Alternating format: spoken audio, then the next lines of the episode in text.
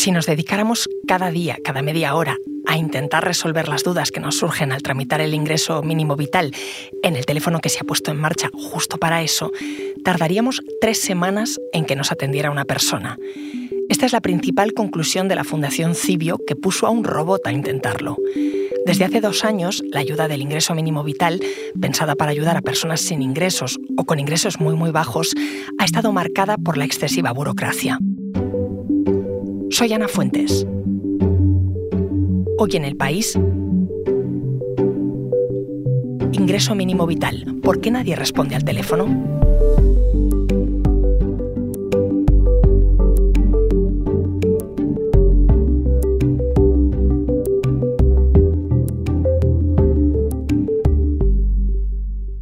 Antes de ver qué ha descubierto la Fundación Cibio, voy a hablar con mi compañero de economía, Emilio Sánchez Hidalgo, para que me explique qué es el ingreso mínimo vital. ¿Qué tal, Emilio? Muy bien, ¿cómo estás, Ana?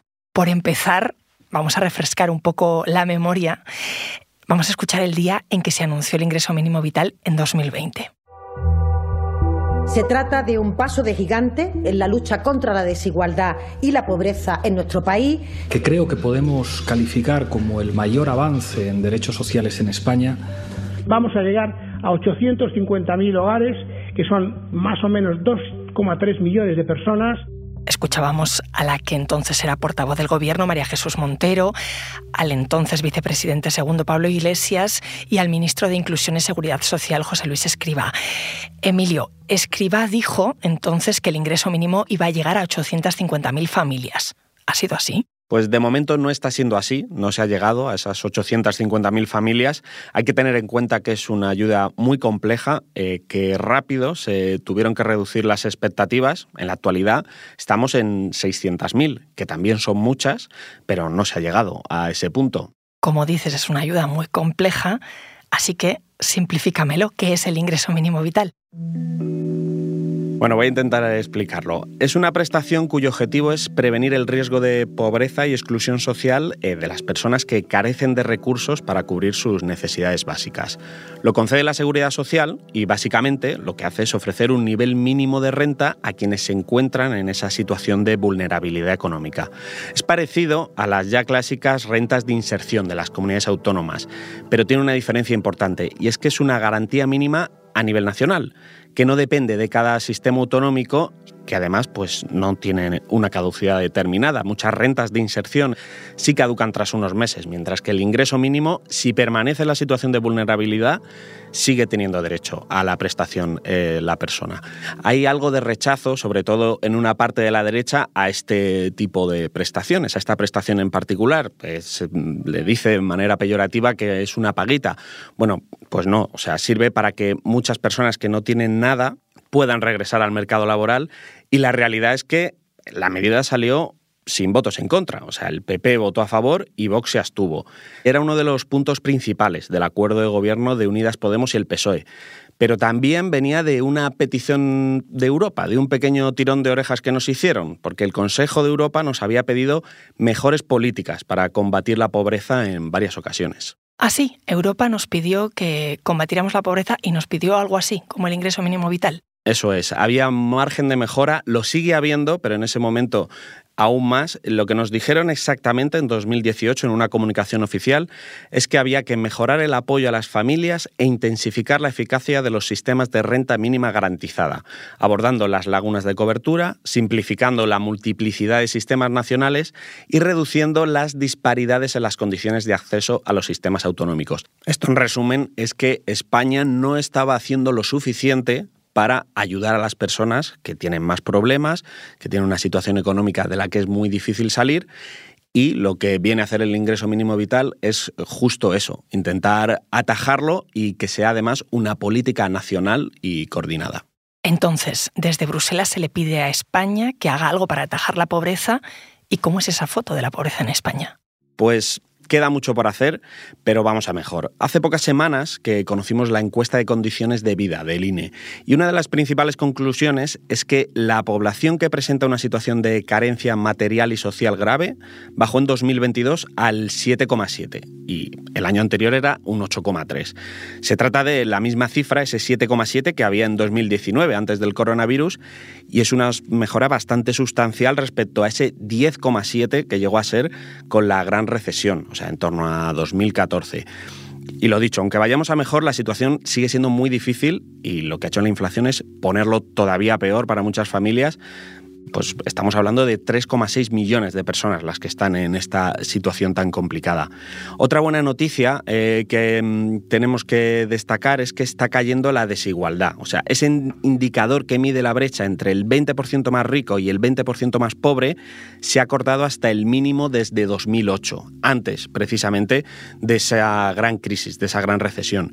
Y otra cosa más que destacar es que la tasa de riesgo de pobreza o exclusión social indicaba que en 2021 un 26% de las personas en España estaba en riesgo de pobreza.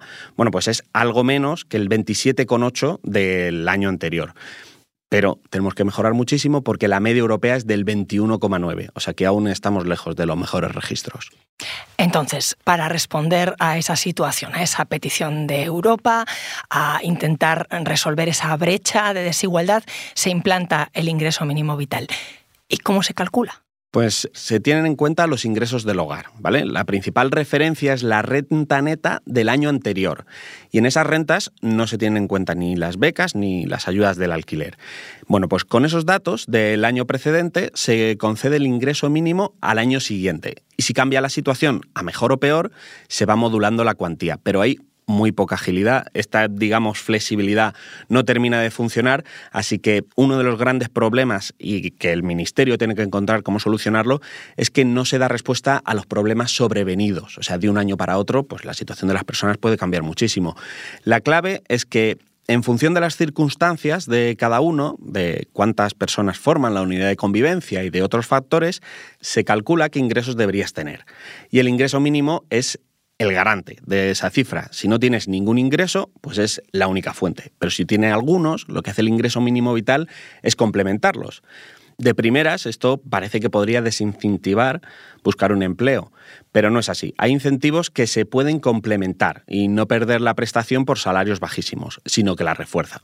Pero por poner cifras, dices que depende mucho también de las circunstancias, de cuántas personas formen la unidad familiar, pero mm, dame, dame datos de cuánto es la ayuda. Pues mira, para este 2023, este año, una vez aprobado el incremento del 15% respecto a 2022, o sea que es bastante más de lo que subió la inflación, que fue un 8,4, la cifra más baja es de 565 euros al mes, que correspondería a un adulto sin hijos. Y la más alta, 1.243 al mes, que sería para una unidad de cuatro adultos y un menor, o de tres adultos y dos o más menores. Según un informe que acaba de publicar la Asociación de Directores y Gerentes de Servicios Sociales, la media mensual está en 171 euros por persona y de 491 por hogar. Y esto, decías antes, que le está llegando a 600.000 familias, ¿no? Eso es, son 600.000 familias, que si contamos por personas son más o menos 1.700.000. Esas son las cifras hasta finales de marzo. Son muchas personas que han recibido esta ayuda, pero aún estamos lejos de ese objetivo que comentábamos al principio. Y el gobierno lo sabe, que no está llegando al tope que dijo. Efectivamente, el gobierno es perfectamente consciente y es un problema importante. O sea, más allá del número de beneficiarios, que son muchos, pero menos de los esperados, ese mismo informe de la Asociación de Directores y Gerentes señala que el ingreso mínimo solo llega a un 20,8% de la población que se encuentra por debajo del umbral de la pobreza. La solución que parece más sencilla es que se invierta más, o sea, que se ponga más dinero para el ingreso mínimo vital desde los poderes públicos. Pero es que ese no es el problema, ahí no está la cuestión, porque hay 453 millones de euros del presupuesto del ingreso mínimo del año pasado que no se han llegado a ejecutar. O sea, una cuantía que habría servido para sacar de la pobreza unas 250.000 personas, pero que no han llegado a salir adelante. Espera, 250.000 personas que podrían haber recibido la ayuda y que no la están recibiendo. Es mucha gente. Es mucha, efectivamente. Ese problema se da con el ingreso mínimo, pero también lo hemos visto con buena parte del escudo social que los poderes públicos pues, están desplegando para paliar pues, primero los efectos de la pandemia, después la crisis de precios que venía de la crisis de energía. Y es que lo que hay detrás de esto es que eh, las personas con menos recursos no acceden lo suficiente a las ayudas a las que tienen derecho. O sea, a veces esto pasa por la complejidad de pedirlas y en otros muchos casos por los problemas y las colas en la administración. O sea, el mejor ejemplo es el de la seguridad social, donde los trabajadores han estado a punto de ir a la huelga porque algunos servicios están muy presionados y por lo que nos explican los sindicatos, especialmente en lo referente al ingreso mínimo vital.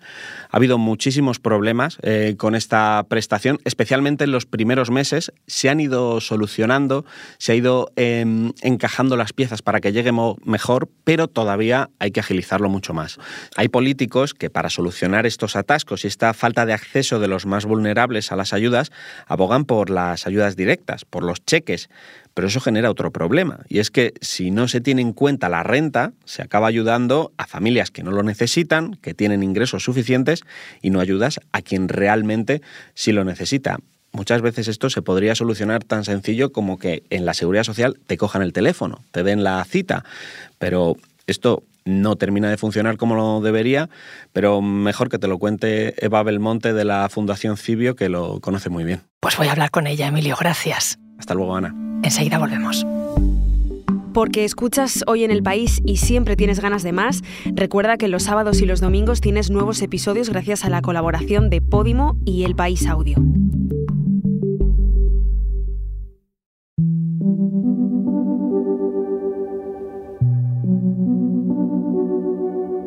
Para entender cómo de grave es el problema con el ingreso mínimo vital, he llamado a Eva Belmonte, que es la directora de la Fundación Cibio. ¿Qué tal, Eva? Muy bien. ¿Cuál es el problema? Para mí el más importante de todos es que la mayoría de veces no hay nadie al otro lado para echar un cable.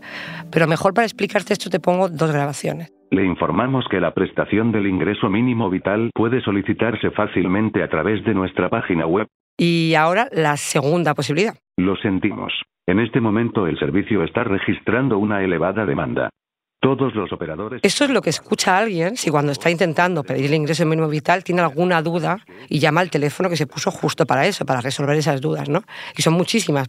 Hay dos opciones más: que no salga nada al otro lado del teléfono, directamente ni lo cojan, o que te pongan una canción horrorosa de estas de hilo musical de ascensor todo el rato. Pero de un ser humano ni rastro, que es lo importante. Vosotros, para demostrar todo esto, ¿qué hicisteis? Pues pusimos un robot a llamar de lunes a viernes, de nueve y media a dos y media, que es el horario de atención de este teléfono, durante más de tres semanas, que es lo que tardamos en realidad en que nos respondiera un ser humano al otro lado. Lo hicimos desde el 12 de abril, cada media hora, todo el rato, todo el rato, y el 5 de mayo al final pues llegó la respuesta, se hizo un poco la luz y una, una mujer respondió a ese teléfono. Hola, buenos días. Bueno, y después del saludo, ¿qué pasó? Bueno, ahí ya teníamos a alguien que nos podía atender y resolver esas dudas, al fin. Entonces habéis probado con ese robot, que es un calvario, conseguir que te cojan el teléfono. Ya no digo tramitar eh, las ayudas. Al final, Eva, hay miles de personas que no están recibiendo ese ingreso mínimo vital, aunque dan el perfil. Sí, muchísimas. Además es un drama porque estamos hablando de gente muy vulnerable.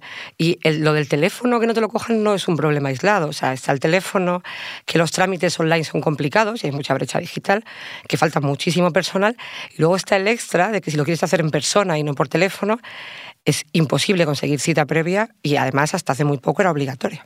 Dices hasta hace muy poco, pero ahora se puede conseguir cita. Más o menos. Nosotros lo que hicimos para demostrar que no se podía conseguir cita es que pusimos otro robot a trabajar. De hecho, publicamos un reportaje también aquí en el país.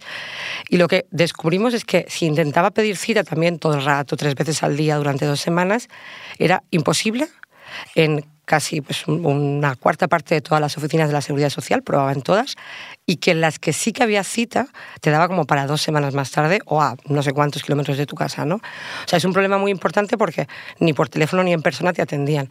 Y de hecho, el ministro dijo en el Congreso hace muy poquito, el ministro escriba, que no era obligatorio lo de tener una cita, que era un bulo, cuando tanto en las oficinas hay un cartel gigante, muchísimas oficinas que aún sigue, que pone que es obligatoria esa cita, y en su propia página web, la de la Seguridad Social, también decía que era obligatoria la cita. Esto lo acaban de cambiar.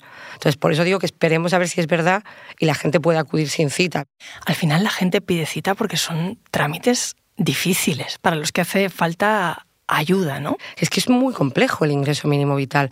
De hecho, con otras investigaciones que hemos hecho en Cibio, descubrimos dos cosas. Primero, que una de las principales causas para denegar esa ayuda no era que no cumplía los requisitos, sino que habías presentado los papeles mal. Y luego, en otra investigación, también descubrimos que quienes llegan a juicio, de los que llegan a este paso final, al 42% la justicia le ha dado la razón. O sea, ha dicho que la Administración se ha equivocado. Ellos mismos se están equivocando en muchas prestaciones porque es muy difícil. 42% de los casos, o sea, 4 de cada 10, por resumir. Y eso si la gente decide pleitear. Pero claro, me imagino que eso también es complicado, ¿no? Claro, de hecho la mayoría de gente que lo hace lo hace con ayuda de organizaciones sociales, ¿no? Muy poca gente llega a ese punto porque además hay una tendencia, que es que si a ti la Seguridad Social te manda un papel y te dice que no tienes derecho, pues te lo crees, ¿no? A priori, ¿por qué vas a desconfiar o vas a pensar que se han equivocado en el cálculo? Eva, al final en todo esto, ¿tú crees que el problema es la falta de personal? Que no hay gente para coger esos teléfonos, que no hay gente para eh, que se citen las personas que necesitan esta ayuda y poder ayudarles. Sí, yo creo que eso está transversal a todo, porque al final se digitalizan muchas cosas, pero el problema en este caso es que no hay nadie al otro lado. ¿no?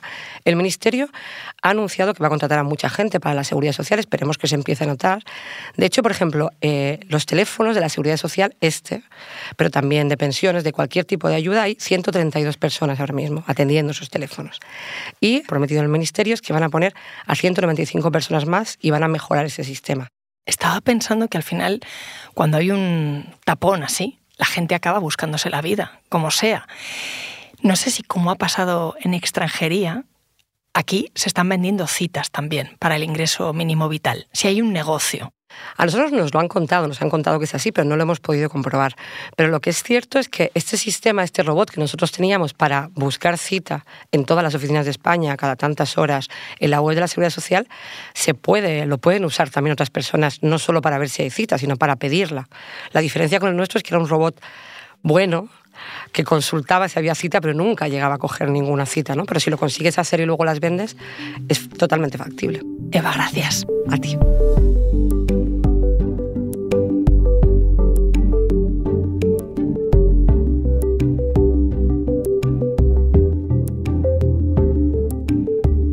Este episodio lo ha realizado Elsa Cabria. La investigación de la Fundación Cibio es de Eva Belmonte, David Cabo, Carmen Torrecillas y Adrián Maqueda. El diseño de sonido es de Nicolás Chabertidis. La edición es de Ana Rivera y la dirección de Silvia Cruz La Peña. Yo soy Ana Fuentes y esto ha sido Hoy en el País. Mañana volvemos con más historias. Gracias por escuchar.